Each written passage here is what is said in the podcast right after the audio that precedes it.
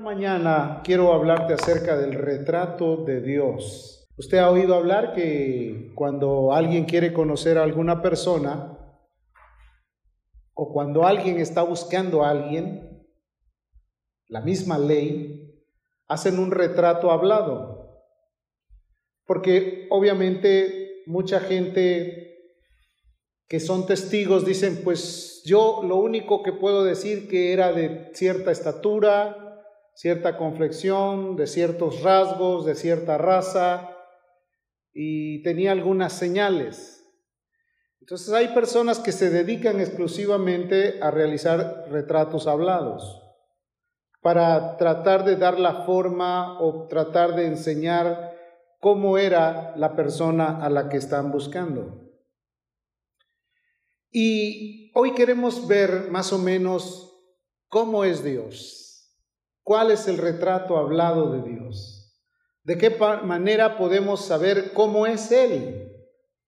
Porque como he dicho en muchas ocasiones, nosotros a veces tenemos un concepto de lo que nosotros pensamos, porque somos seres pensantes. Todos nosotros tenemos pensamientos y llegamos a ciertas conclusiones. No, es que Dios es de esta manera o Dios tiene que ser así o el concepto que yo tengo de Dios es de esta forma. Pero tenemos la palabra de Dios que es la única, el único medio autorizado para saber cómo es Él. Ahora, cuando tratamos de ver cómo es Él, no estamos buscando sus rasgos físicos, sino más bien el desenvolvimiento que Dios ha tenido en la humanidad, porque eso es lo que realmente importa. En la escritura la palabra de Dios nos enseña que a Dios nadie lo ha visto, sino que Dios fue a dado conocer en el seno del Padre a través de Jesucristo. Quiere decir que Dios en el nombre actual, como Dios, como autoridad, como sublime, como el santo, como el glorioso, nadie lo ha visto.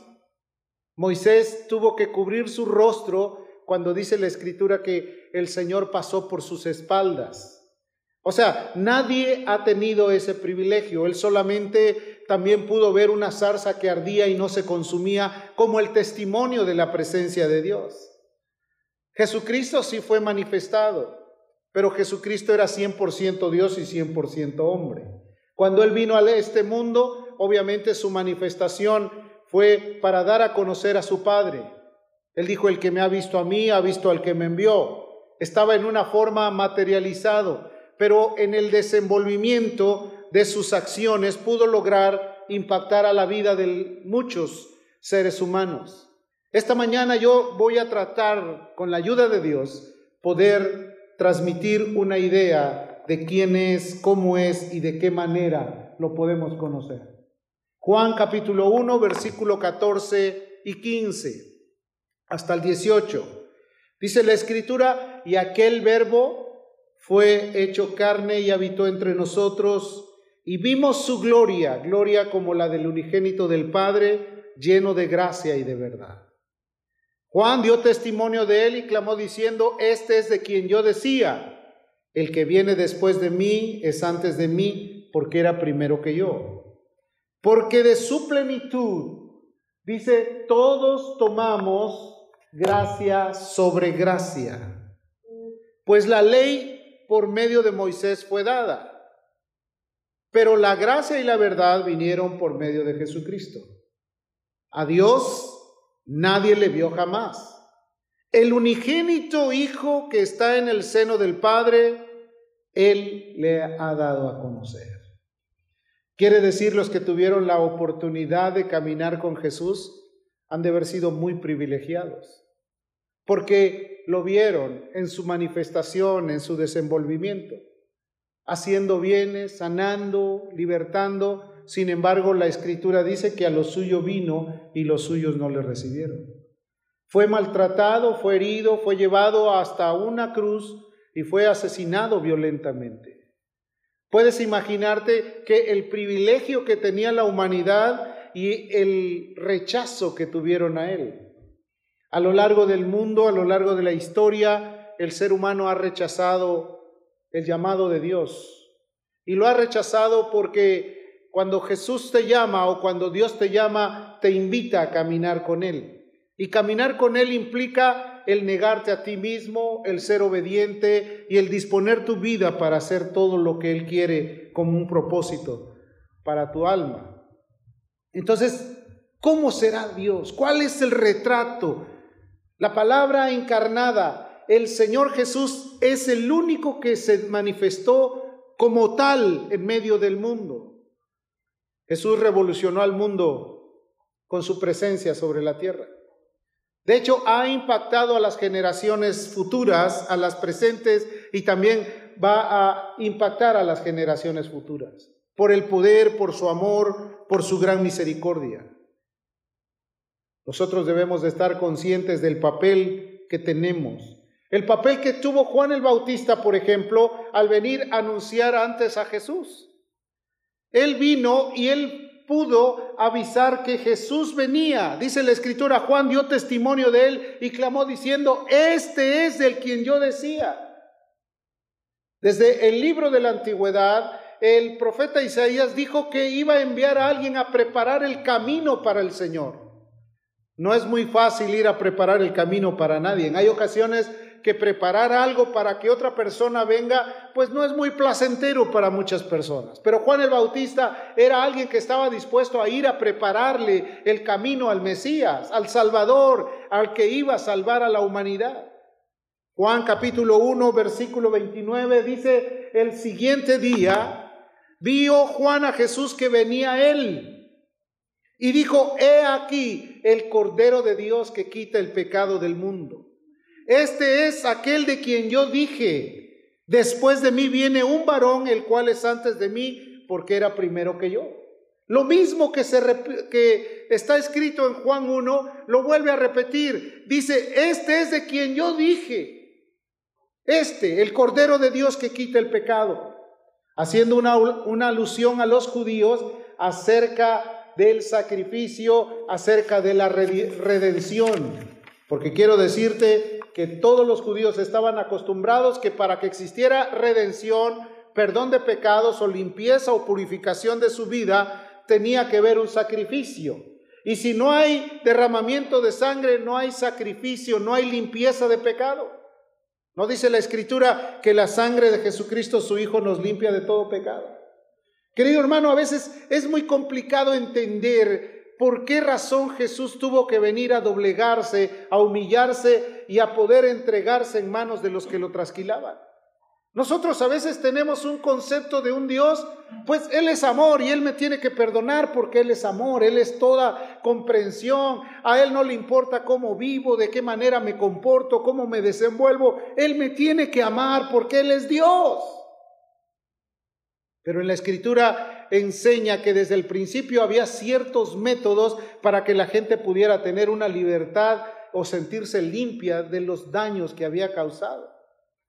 Hay miles de personas que piensan que todos los domingos es el día en donde tenemos que ir a lavar nuestros pecados.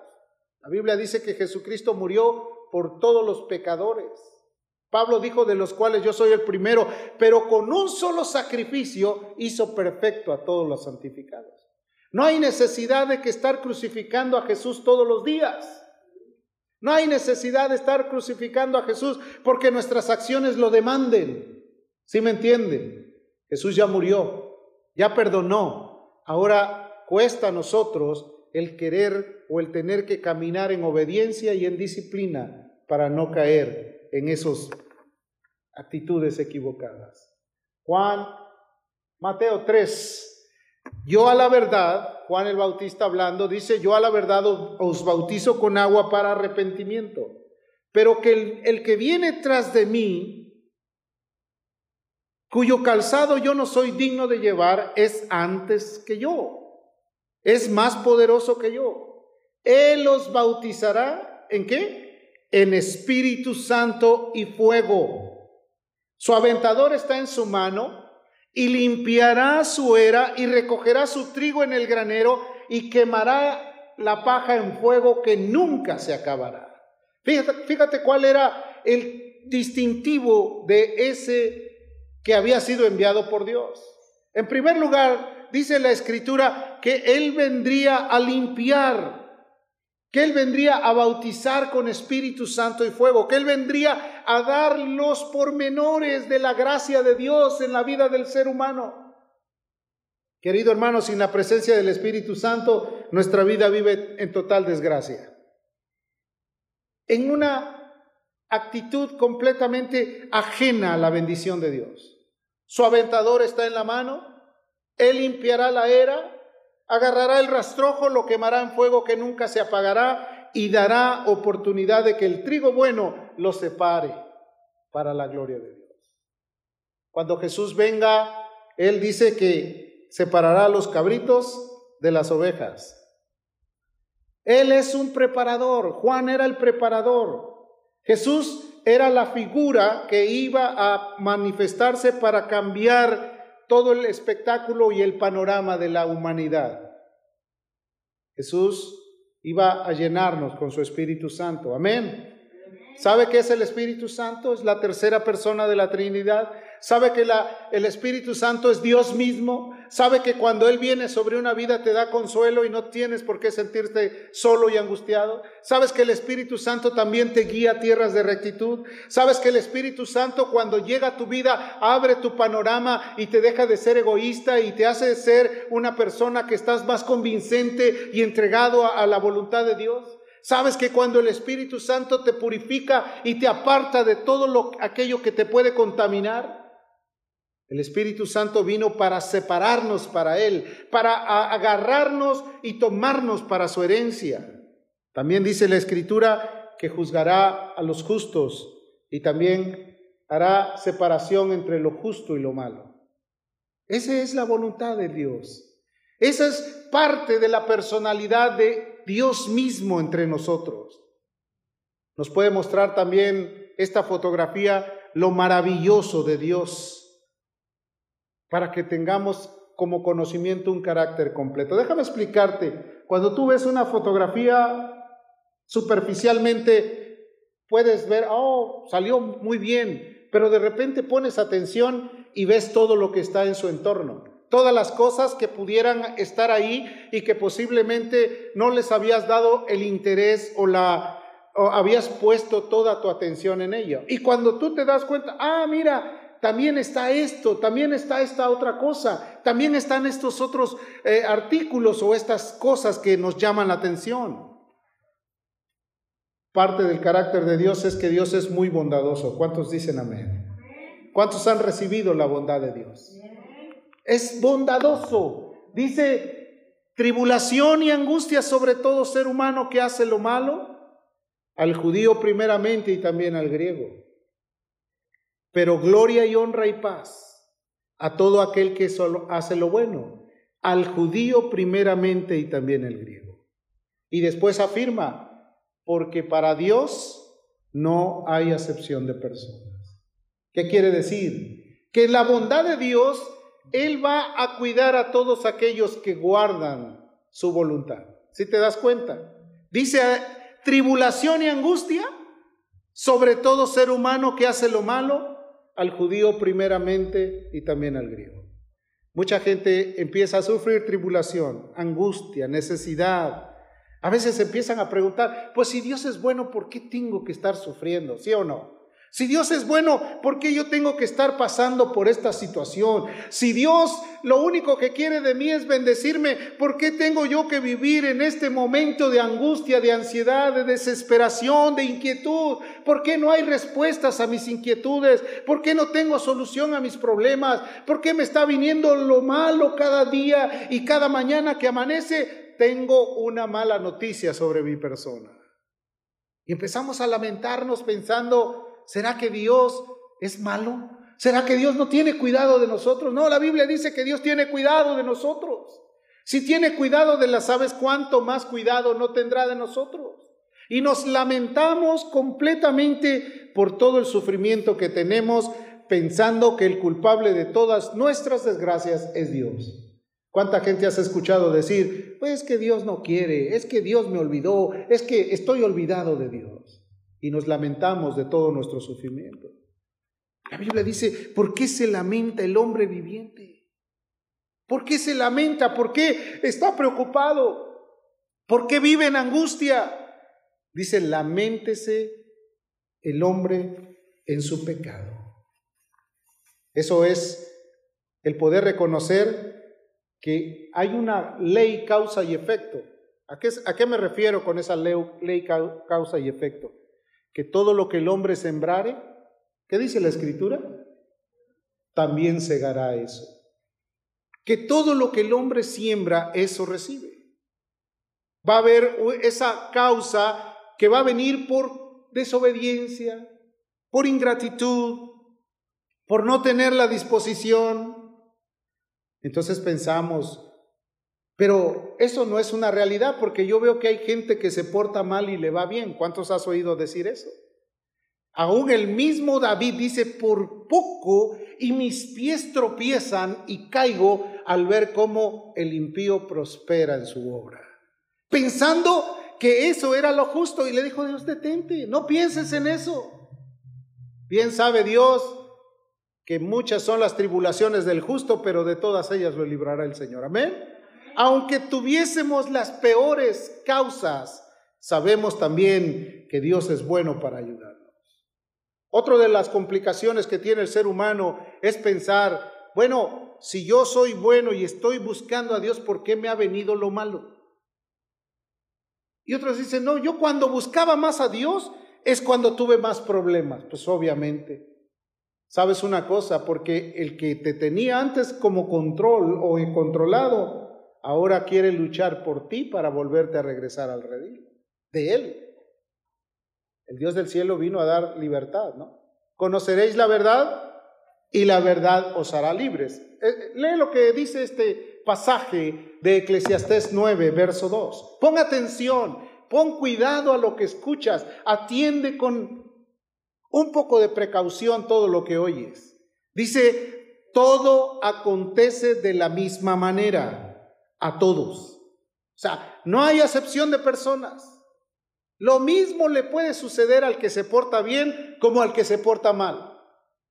Todas la, todo acontece de la misma manera a todos. Un mismo suceso, ocurre, suceso perdón, ocurre al justo como al impío, al bueno, al limpio y al no limpio, al que sacrifica y al que no sacrifica, como al bueno hacia el que peca, al que jura como al que teme el juramento.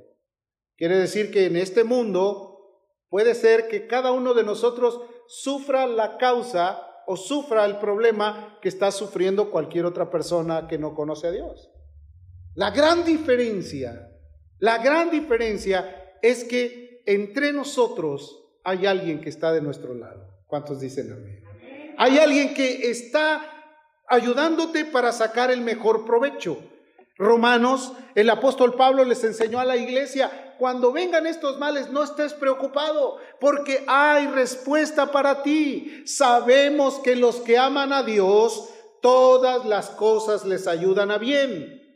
Esto es a los que conforme a su propósito son llamados. Si algo te va a pasar como a los demás, acuérdate, la gran diferencia es que Dios va a defender nuestra causa.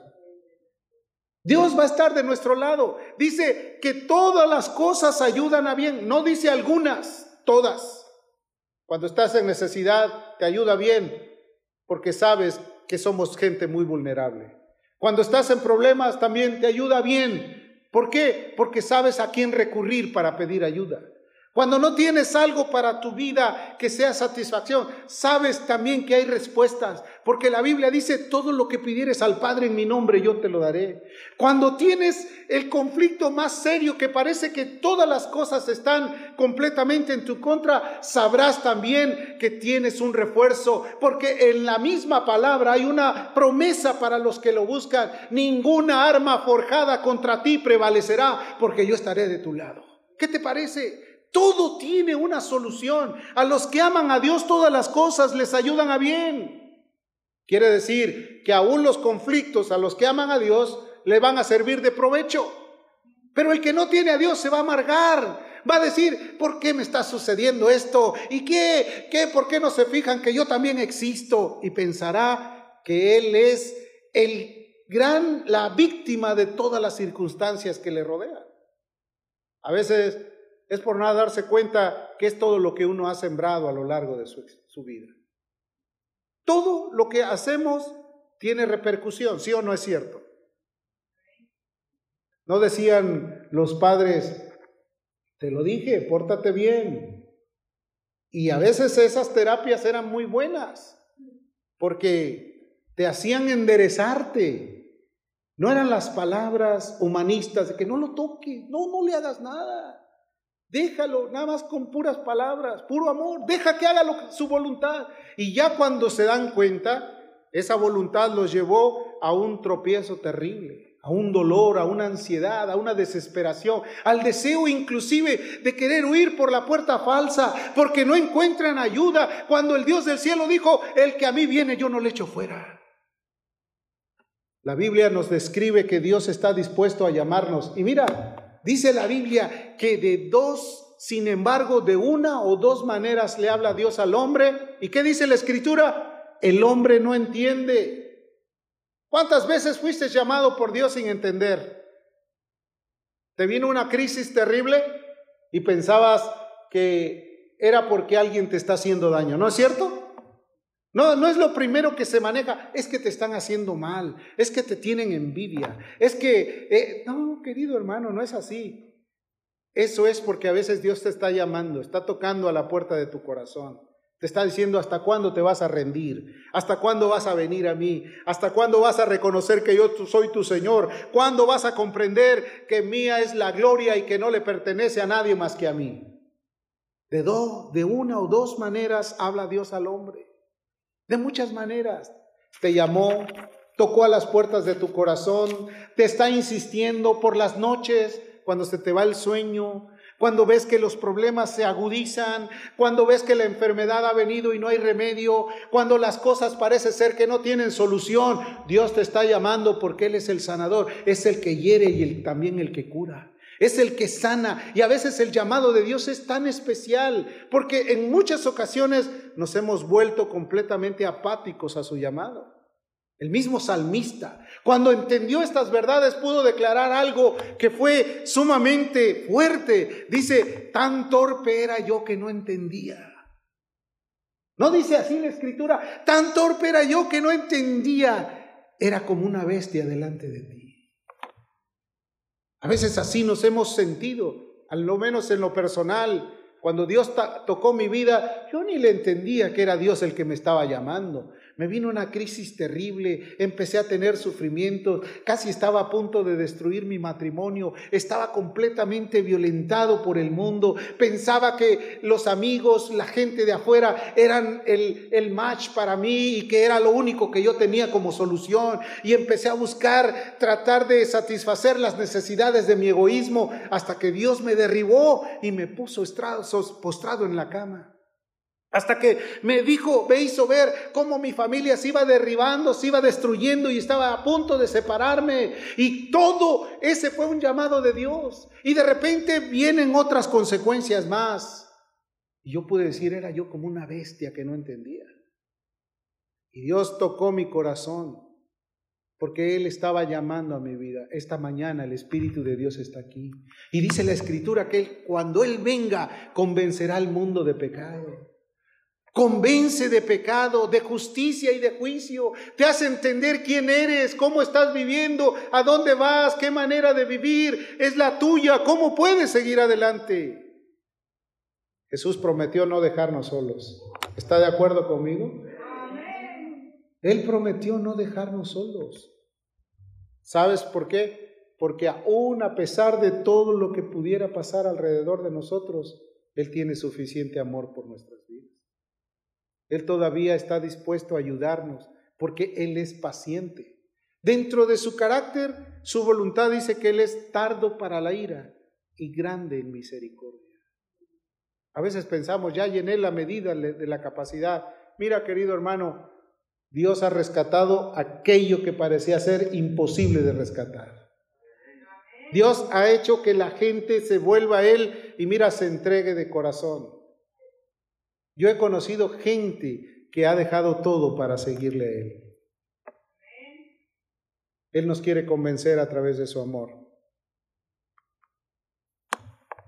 Dice, o menospreciáis las riquezas de su benignidad, paciencia, longanimidad, ignorando que toda esa benignidad, ¿a dónde nos lleva? A una rendición, al arrepentimiento.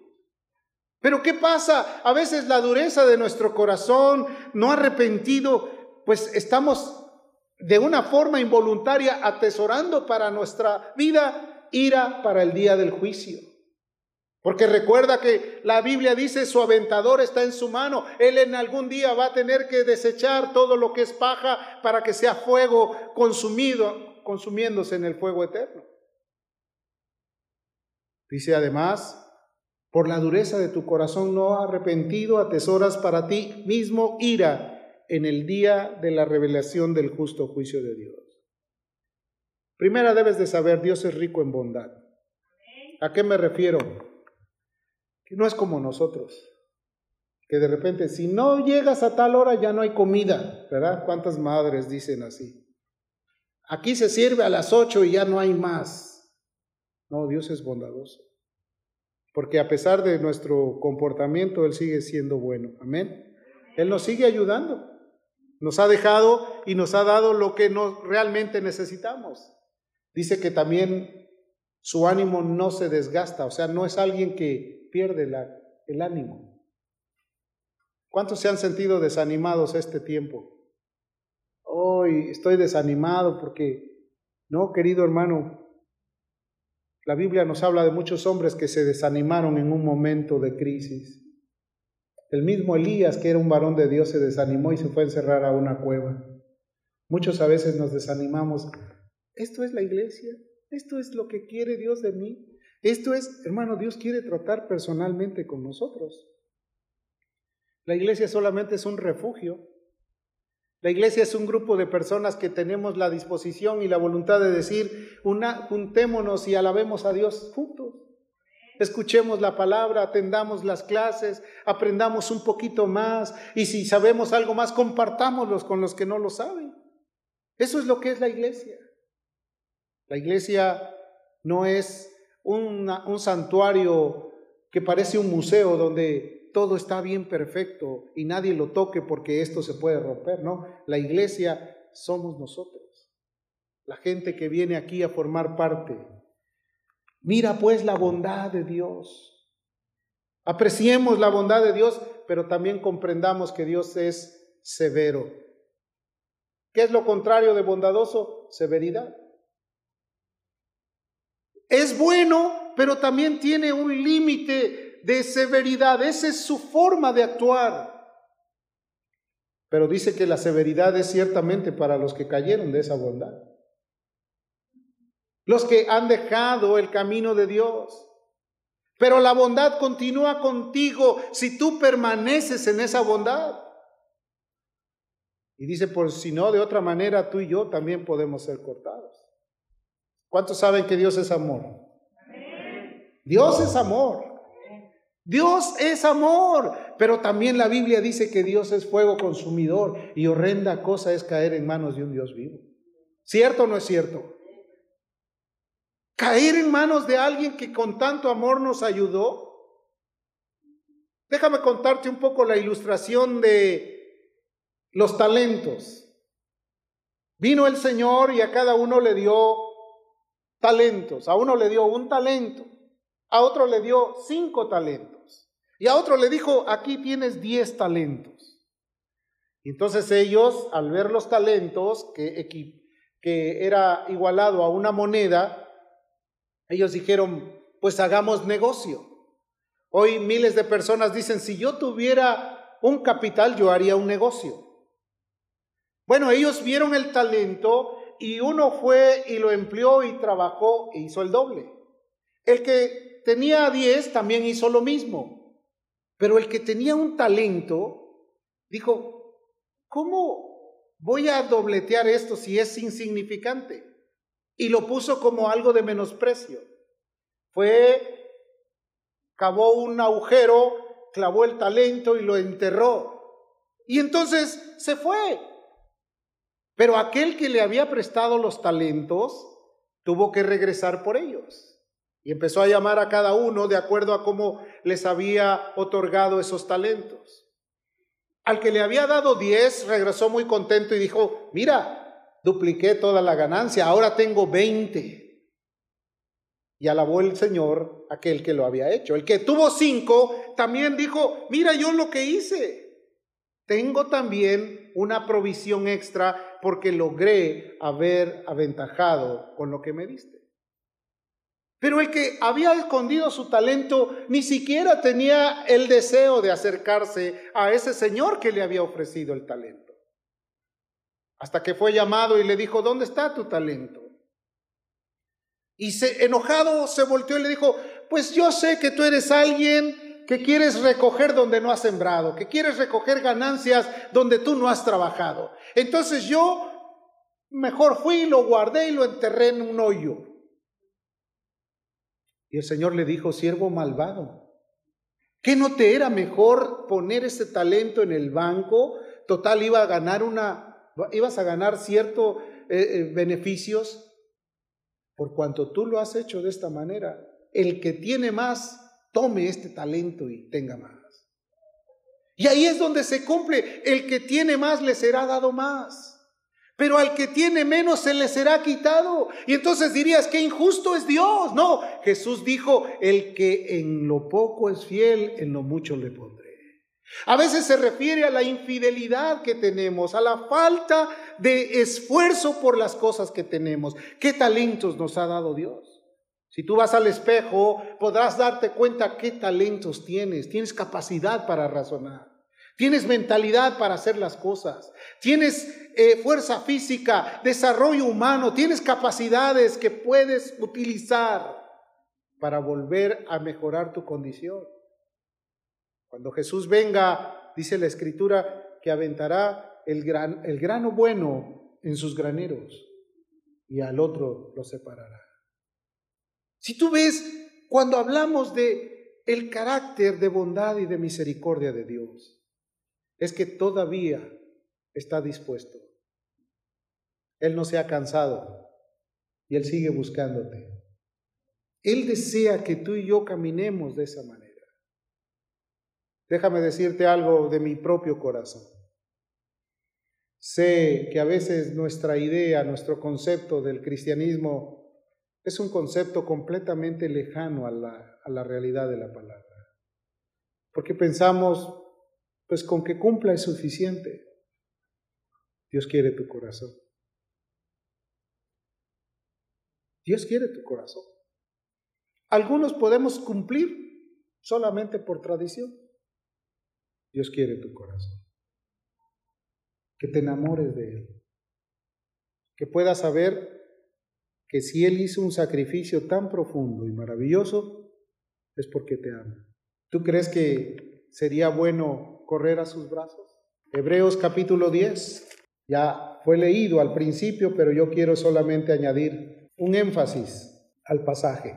Dice Hebreos 10, versículo 22, acerquémonos con corazón sincero, en plena certidumbre de fe, purificados los corazones de mala conciencia y lavados los cuerpos con agua pura.